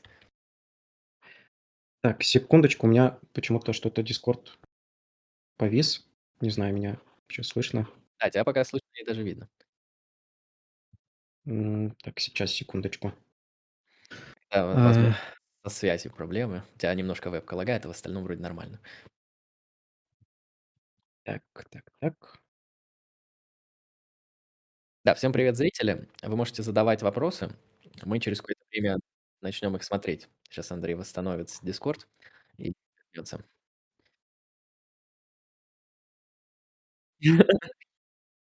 Там, небось, три человека тождественных одному Ой, боже, у меня микрофон не был включен. Там, у меня там были куски а, просто наших э, глаз, голов, э, разных других частей тела. Это хоррор. История немножко на уроке по психологии. Дискорда, да, потому что на стриме все обрезается. Да, Андрей, вроде слышно, видно. Да, да, да, извиняюсь, что-то немножко тут... Э, э, да. Ну вот, что касается сознания, то э, здесь, честно говоря, такая неоднозначная история, потому что, мне кажется, в принципе, вот проблема сознания, она включает в себя тоже такой многодисциплинарный подход разрешения и проблематика, в принципе, формулируется философией. И поэтому, ну вот если говорить про такой островок психологии, то ну вот здесь хочется вспомнить, сейчас я, наверное, даже найду, советское определение сознания, оно очень такое интересное, но отчасти, мне кажется, оно знаю, про что там, там про материю, которая отражает другую материю. Да, вот нашел я свойство высокоорганизованной живой материи, заключающейся в активном отражении субъектом объективного мира и построении субъектом неотчуждаемой от него картины этого мира и регуляция на этой основе поведения и деятельности. То есть вот такое сложное определение это давалось психике советскими психологами, но Второй аспект, если мы говорим про сознание, то это все-таки э, в том числе способность дать э, субъективный отчет о себе. То есть если наш субъект может что-то рассказать о себе, о своих переживаниях, впечатлениях, а, и, э, соответственно, это отражение не только окружающей действительности мира, но и отражение себя в этом мире. А, вот это такое дается размытое определение понятия сознания, но я скорее сейчас придерживаюсь, э, по-моему, Андрей, мы с тобой тоже это обсуждали, таких функционалистских скорее позиций. У нас есть когнитивные познавательные способности а, в виде ощущения, восприятия, мышления, внимания, воображения, памяти, э, речь тоже такой важный когнитивный процесс. И, э, по сути, совокупность этих когнитивных процессов, с помощью которых мы обрабатываем информацию об окружающем мире, и на этой основе это, это позволяет нам регулировать свое поведение, это вот как раз то, о чем мы а, говорили до этого. А, вот я, наверное, понимаю таким образом, что, с одной стороны, у нас есть такой софт в виде психики, в виде совокупности познавательных процессов, но понятное дело, что вот э, эти различные познавательные процессы – это скорее такие научные э, теоретические модели, что все-таки в реальности наш мозг, он имеет параллельную архитектуру, и все эти процессы, они, конечно же, ну, взаимообусловлены. То есть сейчас у нас работают и ощущения, и восприятие, и мышление, и внимание, все эти познавательные процессы. И, соответственно, мне кажется, что вот э, сознание – это такое следствие, это а, функция работы вот этих наших познавательных процессов, а, за счет которых вот мы можем получать какой-то качественно субъективный опыт, и при этом за счет которого можем регулировать как-то свое поведение. Я бы, наверное, попробовал так поделиться своей позицией. Ну да, в функционалистском ключе вполне. Хорошо. Мы А, устанавливаем функции, смотрим их взаимосвязь, и это совокупность и работающая система и есть сознание. Да, Алексей? а есть какие-то корреляты между этими функциями, которые мы, в общем-то, наблюдаем на основе поведения, я так понимаю? И, например, какими-то объективными данными, например, данными с МРТ, с ЭЭГ, вот с таких вещей. Наверняка есть, я имею в виду, насколько эти корреляты, они сильны, да, насколько можно попробовать, да, прям схватить сознание, указать на него пальцем. А, Опять же, если говорить про свою позицию, мне, ну вот, кажется, на современном этапе это, ну, не совсем пока что а, считается реалистичным. Да, мы можем какие-то а, опознавать нейронные корреляты, но при этом а, сейчас мы тоже наблюдаем, что скорее наш мозг а, работает по принципу таких социальных сетей, что есть много людей, которые объединены а, в одной большой социальной сети, они между собой может, могут взаимодействовать, создавать какие-то там группы, объединяться, общаться, взаимодействовать между собой. И поэтому мне кажется, что ну, корреляты, они не могут дать именно какой-то качественной информации, да, потому что здесь, ну да, мы увидим, что а, засунули там в позитронно-эмиссионный томограф, либо ФМРТ, ну да, там загорелся такой участок. Но что это нам э, говорит? Да, это, по сути, нам, ну, особо-то мало какой дает информации. То есть здесь именно, мне кажется, акцент все-таки делается при изучении сознания на вот те взаимосвязи между нейронами, да, вот, которые у нас могут включаться, но а сейчас такой технической, мне кажется, возможности ее пока что нет. Хотя, в принципе, нейробиология, эм, опять же, вот э, когнитивные исследования сейчас, они очень активно развиваются, изучаются все наши познавательные процессы. Ну вот сознание, мне кажется, это пока что такая очень, э, очень сложная вещь, и вот э, теми, естественно, научными методами, которыми мы сейчас обладаем, пока что нам сложно показать, тыкнуть пальцем, показать вот сознание здесь. Угу. А, я хочу вот такой вопрос задать. А, вот насколько это соответствует или может соответствовать, да, гипотетически текущей повестки, да, психологии, я вот какое-то исследование читал, согласно которому ученые, грубо говоря, схватили это сознание. Сейчас я объясню, что имелось в виду. Мгм. Вот. Хорошо. Это исследование было построено а, на исследовании а, глубокой фазы сна у человека, да, потому что глубокая фаза сна у человека это вот то состояние, в котором он не активен, в котором, насколько я понимаю, нет сновидений, и, в общем-то, его состояние мозга, оно, ну, другое, да, и нет субъективного опыта, нет памяти об этом, вообще ничего. И когда мы засыпаем, входим в фазу глубокого сна, у нас щелк, все, на следующий, следующий момент это у нас бодрствование уже, или там сон какой-нибудь, или что-то еще. Вот. И, значит, ученые решили происследовать, а вот чем отличается мозг в глубокой фазе сна от мозга в бодрствовании, например, или в быстрой фазе сна. И использовали какие, какое-то сочетание методов, по-моему, ЭЭГ и какой-то какой разновидность МРТ э, для того, чтобы э, как бы соединить э, скорость да, работы одного и точность другого метода. Как-то так там было написано. Вот. И они обнаружили, согласно этой статье, что в глубокой фазе сна у человека выключены длинные пути передачи сигналов нейронов в головном мозге.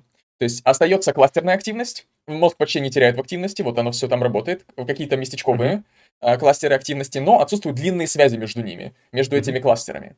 Ну, там и... как раз корковые структуры в большей степени работают, чем как раз кора. Да, mm-hmm. и вот э, вывод из этого предполагается в данной статье, что подтверждается одна из теорий сознания, ну, по крайней мере, это свидетельство в пользу данной теории сознания. Я не помню, кого они назвали, то ли Выгодского, то ли еще кого-то. А, на Ютубе есть лекция на этот счет, она называется, по крайней мере, на Ютубе, гиперсетевая теория сознания. Да? Что сознание — это, грубо говоря, сеть из сетей, из сетей, из сетей. Вот. И э, получается, что сознание, грубо говоря, это самая, как бы, самая главная, самая большая на самом высоком порядке сеть, которая объединяет э, все сети под ней, да, которая интегрирует все какие-то процессы в психике. Вот, ну, такая есть гипотеза, да.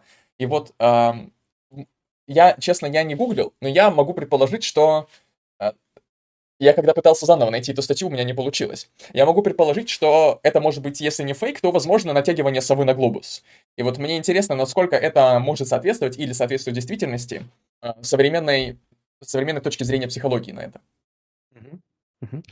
Um, ну вот я думаю, что это скорее ведется речь про теорию Анохина. Это у него гиперсетевая теория мозга. Ну вот я, честно скажу, не углублялся, но мне показалось, эта теория интересная. Там, по-моему, вот он это понятие когнитома вводит, да, такая гиперсетевая модель мозга. Но вот, к сожалению, я не могу сказать, потому что все, ну, как-то вновь упирается в определение, что мы считаем сознанием. Если сознание, мы проводим здесь такую демаркацию, что есть состояние бодрствования, состояние сна, да, и вот э, то, ну, вот, не знаю, мы можем выявить какую-нибудь ретикулярную формацию, которая в этом процессе задействована. А если человека с спящим состоянием стимулировать эту область мозга, то человек проснется. Но что дальше за этим, не совсем понятно. Поэтому пока что я, наверное, не смогу внятно ответить на этот вопрос. А я скажу просто, что если, если эта теория окажется истинной, то это следующий шаг, это вообще буквально промежуточный шаг к созданию искусственного интеллекта. То есть, как только нейросети превратятся в гиперсети из нейросетей, вот, ну, если это истина, да, то все. Я думаю, что... Я, это так, это уже фантазия, да? Я думаю, что нейросеть, которая принимает на входе как бы результат работы других нейросетей, и так в огромном переплетенном, в огромной переплетенной структуре это выглядит, в общем-то, правдоподобно. Ладно, это я так, это уже фантазии. Да, да. Но это интересная фантазия. Мне кажется, что, опять же, ну вот э, технически это сложно реализуемо. Самый мощный э, компьютер, он не дотягивает тех мощностей, которые дает наш мозг, поэтому, ну вот, может быть, когда-нибудь. Да, да, да. Это, кстати, тоже интересная тема. На самом деле, у нас на стримах, ран... ну, она время от времени поднимается, грубо говоря, о том, что что мощнее в вычислительном плане, компьютер или мозг? И вот кажется на первый взгляд, что мозг, э, точнее, что компьютер может выполнять там огромные какие-то исчисления с огромными цифрами, многопоточные и так далее, намного быстрее, чем человек. Однако я, например, говорю в этот момент, что мы сравниваем вот эту вот когнитивную часть человека, медленную часть человека, сознательную, рациональную часть человека, которая может решать какие-то математические задачи, с тем, как работает компьютер. В то же время, как надо, надо, надо было бы сравнить, наверное, скорее, как работает в целом психика человека, с тем, как работает компьютер. И мы обнаружим, что психика человека, она очень-очень-очень эффективная и мощная, да, потому что в том, чтобы правильно ориентироваться в пространстве, в том, чтобы правильно двигаться, в том, чтобы там не врезаться во все подряд, чтобы с правильными усилиями, э, с правильными как бы интенсивностью дергать мышцы, да, и так далее, и вот огромное количество этих процессов внутренних регулировать и, и поведенческих. Я не, я не представляю, какие нужны мощности для всего этого. То есть это выглядит чем-то невообразимо да, сложным. Да. Это большие, огромные объемы информации, которые мы обрабатываем ежесекундно. Да, удивительно. Короче, э, я считаю, что э, на самом деле компьютеры это симулякры, то есть это как бы попытка, попытка вот в биомеханизмы, но вот провальная, потому что она основана на каких-то вот колебаниях вот ноликов и единичек и на электрическом токе. С другой стороны, с другой стороны, мозг же тоже на электрическом токе работает. И вот когда импульс скачет по нейрону, он же тоже он как бы прыгает, вот я забыл, как эти штуки называются, от штукам к штукам, да? Синапсы. Да, не-не-не, я про вот как, как устроено нервное волокно, да, вот эти вот а, обмотки его. Да-да-да-да-да. А, миелиновые, да, вот эти все да. штуки.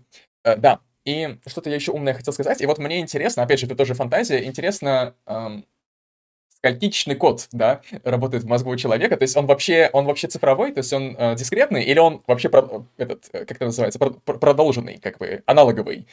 Как это называется? Я не знаю, как это назвать по-русски. Ну, ладно, это уже фантазия. Просто мне кажется, что э, у компьютера и у, и у человеческого организма очень много общего, да, я бы, даже сказал, я бы даже сказал, что компьютеры — это вещи, которые были построены в подражании тому, как работает человек и человеческий мозг, вот, и интересно через эту призму взглянуть обратно уже на человека, и и мне кажется, исследования вот в направлении компьютер-сайенс и прочее, прочее, они, и в том числе создание нейросетей, они в каком-то смысле, в каком в возможном будущем позволят лучше понять просто, как работает человеческий мозг. И это вообще удивительные очень темы, и очень интересные и захватывающие. Знаешь, Соглы. Вспомнился один историко-философский сюжет. Вот э, ты перечислил множество артефактов, множество там каких-то пересечений в современных науках, которые так красиво и по аналогии, и по духу времени соотносятся. Я вспомнил, что вот в истории философии в начале нового времени был, было что-то похожее. А, Декарт, он отличал, например, души от механизмов. То, что вот э, вы, мыслящие вещи, они же сознание, они вот фундаментально отличаются от механизмов. А вот в то время это 17 век, тогда изобрели такие механизмы наподобие шкатулок и игрушек, которые заводишь, и они там вот по механическим шестеренкам совершают какие-то действия и поведения. И вот Декарт, он думал, что все, кроме сознания, устроено как вот эта заведенная шестеренка, просто очень сложно. И в то же время еще появилась механика Ньютона, которая весь мир э, физически, да, описывала как тупо механическую систему, и получается у нас вот тоже тут такая вот э, произошла историко-культурная корреляция между какими-то возникшими фактами, возникшими теориями и возникшим таким вот духом времени, что мы же живем в большом, сложном, часовом часовом в кавычках механизме, который построил Бог, да, потому что кто-то же механизм всегда заводит, и вот такая картина мира для начала нового времени была мейнстримом. Сейчас мы тоже видим очень много таких пересечений между вот там, ну вот недавно книга Чалмерса вышла, где он пытается взглянуть на структуру реальности как на симуляцию, и при этом не э, в стиле старых подходов, где мы в симуляции, значит, все нереально, а наоборот, где мы в симуляции в том смысле, что на фундаментальном уровне все состоит из битов, то есть, э, грубо говоря, фундаментальный уровень реальности, он битовый, а, то есть любой объект — это бит, и любое разграничение битов — это информация, а, да, и вот реальность, она исчерпывается битами информации, и это реальность, да, тут виртуальная, но реальность, и, в принципе, принципе, войну. И я бы сказал, что современный дух времени, он отталкивается от других вот метафор, от компьютера, от информации, от бита, от вот чего-то такого. Но это так тоже, а, отступление. Мне кажется, что очень много на протяжении истории было разных таких метафор, которые, посредством которых пытались описываться сложные вещи, предметы. Ну вот хотя э, я, у меня на канале есть видео, я приглашал ученого-когнитивиста, э, профессора Спиридонова, а вот он ругался, когда его спросил, что вот, э, ну вот использовал, когда использовал метафору компьютера. То есть сейчас уже ну вот современные теории, они, конечно же, вышли за рамки такого представления, что мозг это как комп, только мягкий и склизкий, а, да, что все-таки сейчас это посложнее все выглядит, да, вот разные там гиперсетевые вот эти теории появляются.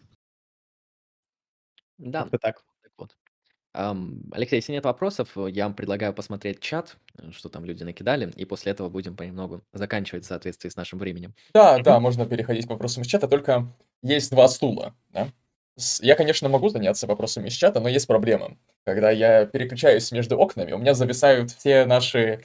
Я займусь, у меня открыт все равно чат. Да. Так, эм, что такое когнитивная психология? Ну, можно кратко, как говорится. Эм, я бы сказал, это, наверное, наука. Ну, Мгм. наверное. Ам, Я бы тоже сказал, что это наука, которая, по сути, изучает наши познавательные проце- процессы, процессы, посредством которых мы получаем, храним, используем информацию об окружающем нас мире. Так, хорошо. А Что такое психологическая норма? Имеет ли смысл говорить о психологических нормах? Ну да, мы с Алексеем как-то раз спорили о нормах в психологии и в медицине. То есть там базовое определение нормы это 51%. То есть если x, он там соответствует 51%, это норма. И вот вопрос, э, насколько это определение вообще релевантно в применении к психологической норме. Мгм.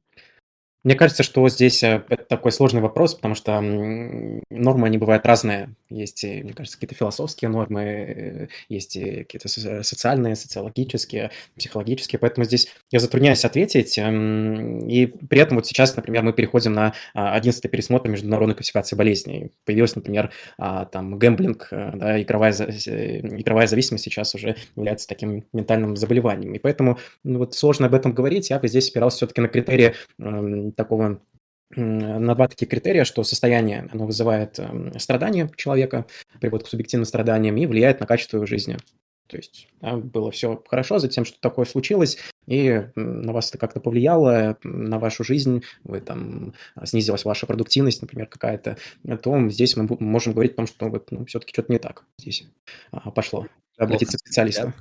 А, Вводится такой субъективный и объективный критерий, да, субъективный, как э, человек внутренне ощущает страдания, объективный, как у него в жизни вообще все устроилось.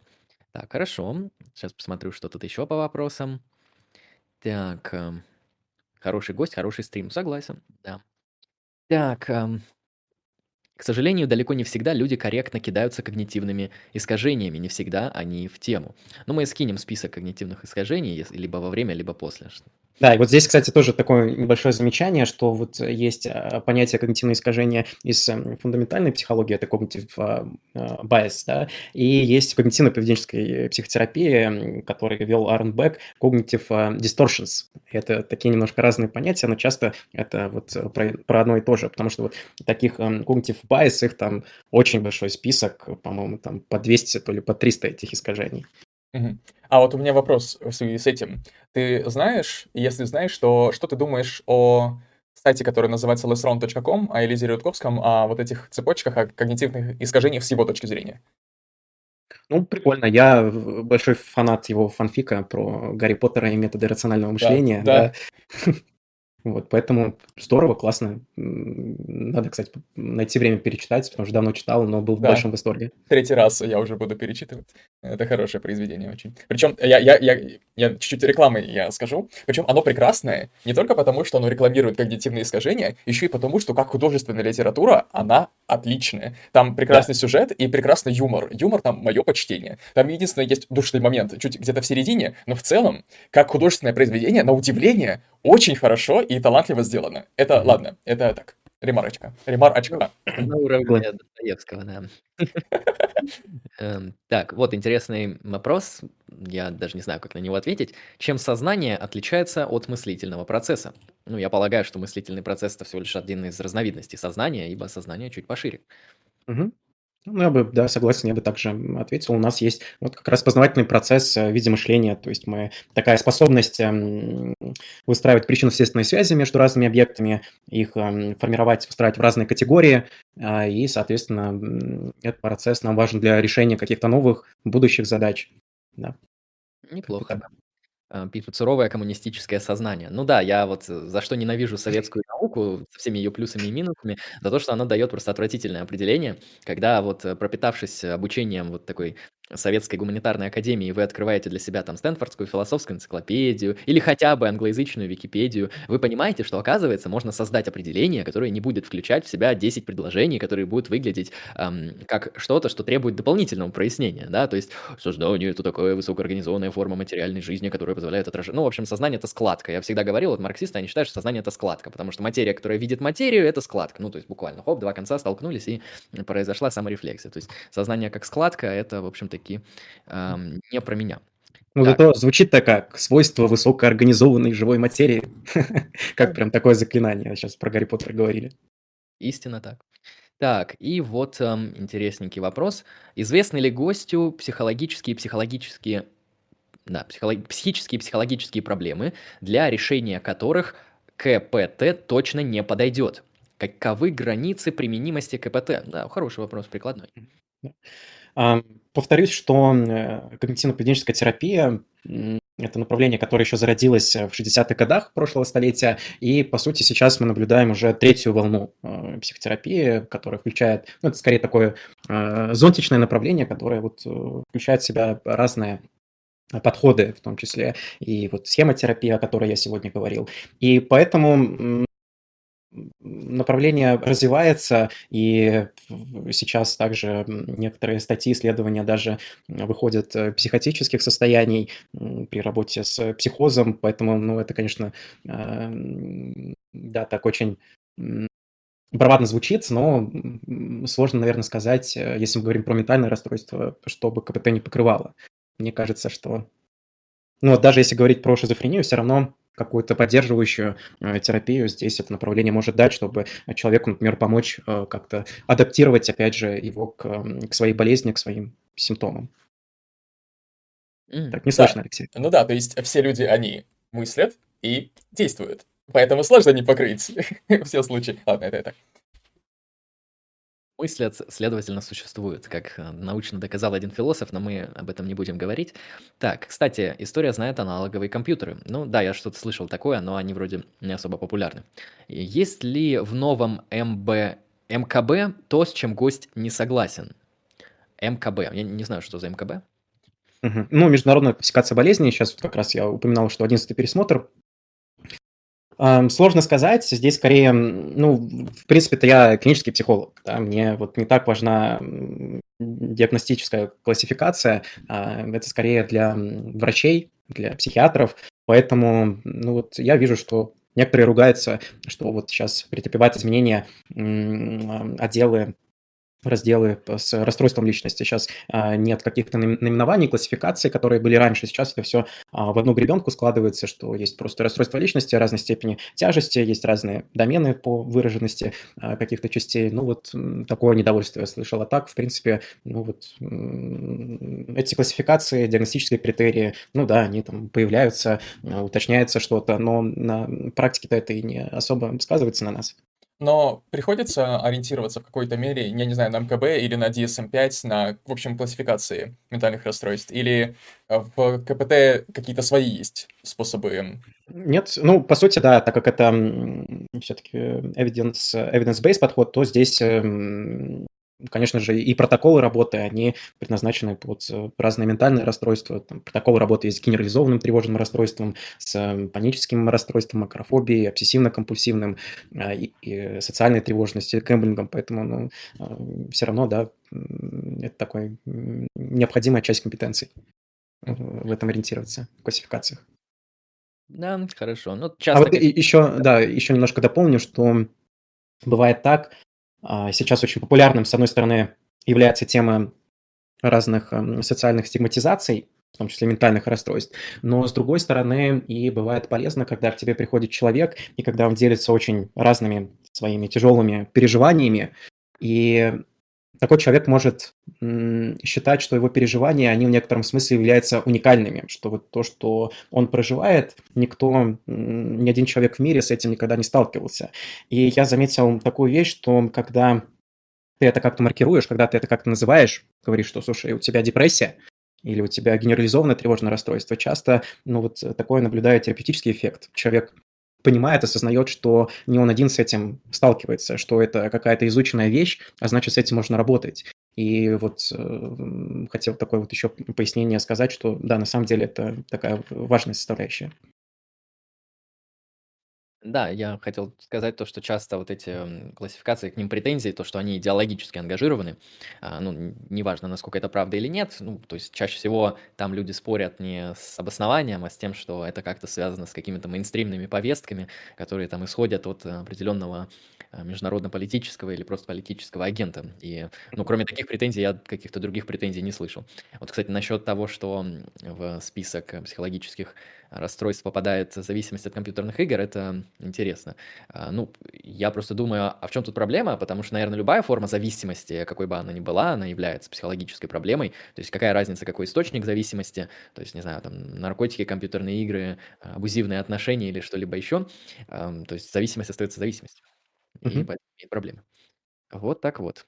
Так, ну, я смотрю, тут эм, почти все вопросы добили. Ну, вот давайте вот этот на последний, напоследок, который, наверное, всем интересен. Ам, то есть квалия не существует? Ну вот и я скорее склоняюсь к тому, что квалия не существует. Алексей, не знаю. Андрей, что, что думаешь насчет э, к- квалия? Ну, сложно. Я поделился, что все-таки для меня осознание одним из критериев является э, наличие субъективного опыта, поэтому, ну, на- наверное, все-таки я придерживаюсь. Я просто не философ очень, пока не просто мне ориентироваться, но вот все-таки, наверное, я разделяю эту позицию. Я думаю, сложно быть психологом и не разделять концепт. Вот. Ну, кстати, да. Это очень исключающие вещи, ну или, по крайней мере, создающие большие трудности. Но в целом, Андрей, кстати, я с тобой не согласен в том, что ты не согласен с концептом квалия, потому что, как мы на одном из стримов выяснили, все-таки ты можешь с ним согласиться, если его сформулировать определенным образом. Определенным я понимаю мейнстримным образом. Если вкратце, квалия — это, грубо говоря, э, то, каким образом конвертируется внешний мир в внутреннюю биологическую информацию. Вот, ну, если вкратце, то это так. То есть у нас же импульсы в голове это не реальные камни, да, но тем не менее мы можем представлять себе камни, думать о камнях, там, рисовать камни, э, хотеть камни, я не знаю, особенно блестящие, прозрачные и многостоящие и так далее. А вот хотя ты сказал, что сложно, будучи психологом, но с другой стороны, ну вот мы сегодня, да, упоминали э, когнитивную революцию, но по сути бихевиоризм, он никуда не девался, он продолжал развиваться, и сейчас есть теории э, реляционных фреймов тех же, или вот такой контекстуализм, и по сути там нет ментального, да, это тоже на языке бихевиористов э, мышление, это все поведение под кожей. Да, поэтому вот здесь тоже у нас есть ну, пространство для маневров, так сказать. Бихевиоризм я считаю людоедской формой психологии, потому что она уничтожает, в общем-то, тех сущностей, ради которых мы и стараемся в этой самой психологии. И их, как бы, благополучие, оно не, не в той же мере учитывается. Да. Я бы сказал, что почему я там полагаю, что квалия не существует, потому что принятие квалия требует с него множество странных онтологических обязательств. То есть мы вводим в нашу онтологию такой объект, который принципиально недоступен средствами науки, а, принципиально, не потенциально, а принципиально. И при этом он существует очень, очень даже серьезно. Это первый момент. Второй момент, я бы сказал, что оно не носит дополнительной объяснительной ценности в силу того, что если мы говорим, что вот квалия — это, ну, как ты объяснил, то, что под, происходит под коркой, да, то есть э, там, как работают нейроны и так далее, это объективный процесс, то есть э, это что-то, что как раз-таки доступно для естественных наук и не требует понятия квали. Ну, вот, вот. как и раз... Я бы положил, сейчас третий момент mm-hmm. скажу, я бы полагал, что а, тот ментальный мир, который мы называем, он может быть редуцирован, э, где-то успешный, где-то не очень, но плюс-минус, к диспозициональным установкам, либо к функциям, либо к работе нервной системы. Вот, и то есть убеждение о том, что я там знаю, что слоны — это млекопитающие животные, оно будет просто, его возможно редуцировать до диспозициональных установок. Их будет очень много, и, наверное, нам это не обязательно делать, но вот это, в принципе, возможно. И тогда нам не нужно вводить отдельный как бы, регион квалитативных состояний с онтологической нагрузкой для того, чтобы это объяснить. Um, грубо говоря, грубо говоря, определенная часть, я бы сказал, не самая маленькая, из uh, философов, которые разделяют концепт квали, они могут с тобой быть согласными, да? И в любом случае, на самом деле, это уже мое дополнение, по той причине, что мы являемся теми существами, которых мы исследуем, нам доступна, знаешь, точка зрения изнутри, грубо говоря. И вот такие вещи, как комната Мэри, например, они дают вот те интуиции, которые, которые позволят принять, да, по крайней мере, знаешь, по крайней мере, почувствовать, да, что что-то в этом есть, эм, принять какие-то какой-то внутренний мир, да? По крайней мере, я думаю, что, э, знаешь, если и не на философско философски обоснованном уровне, по крайней мере, в, на уровне бытовой практики, как-то, ну, сложно, сложно как-то сомневаться в, в субъективном опыте и в субъективных переживаниях. Ладно, хорошо. В общем-то, да. это ответвление. Да, тогда, я думаю, будем заканчивать на сегодня. Андрей, расскажи тогда про то, на что люди будут подписываться. Твои ссылки на ресурсы оставлены в описании. Вот кому а, интересен гость, обязательно подписывайтесь на ресурсы. Вот можешь, в принципе, рассказать, что там да как происходит, ну и можем переходить потом к заключительным словам. Угу. Ну, у меня, собственно, есть в том числе YouTube-канал, Поэтому пока что YouTube не заблокировали, можете подписаться, посмотреть, ну и вступать эм, в группу в Телеграме. Вот. Ну и спасибо большое, что пригласили. Сегодня было очень интересно отвечать на ваши э, вопросы, и как-то для себя я э, многие интересные вещи уже выявил, о чем еще порассуждаю. Поэтому спасибо за приглашение, за дискуссию. Да, тоже да. спасибо. Это было очень интересно. Вот, по крайней мере, мне очень интересно. Я часть вопросов, которые меня постоянно беспокоили, я их часть разрешил, и в то же время у меня появились новые вопросы, о которых, о которых стоит подумать. Да, поэтому спасибо. Есть еще только одна тема, которую мы не покрыли, но я думаю, что это уже не сегодня. Это как работает язык, но это уже в другой раз, наверное. Зовите, буду рад да. принять да. участие. Да, можно будет по языку отдельно сделать, потому что философам тоже есть что сказать про языку, так что да, мне кажется, это тоже такая большая тема, за 10 минут там не расскажем. Хорошо. А, ну, Андрей, спасибо большое за участие. Подписывайтесь, зрители, на наши проекты на Lucky Strike Philosophy, на наш канал в Телеграме, там вы не потеряете а, все наши уведомления, присылайте донаты на Donation Alerts, пока это работает. Если не будет работать, мы что-нибудь будем придумывать. Подписывайтесь на канал Андрея и приходите в будущем на трансляции с гостями и на наши просмотровые стримы и лекции. В общем, мониторьте наш контент, просвещайтесь, повышайте уровень дискуссий в Восточной Европе. Всем вам хорошего, прекрасного настроения, удачи и пока.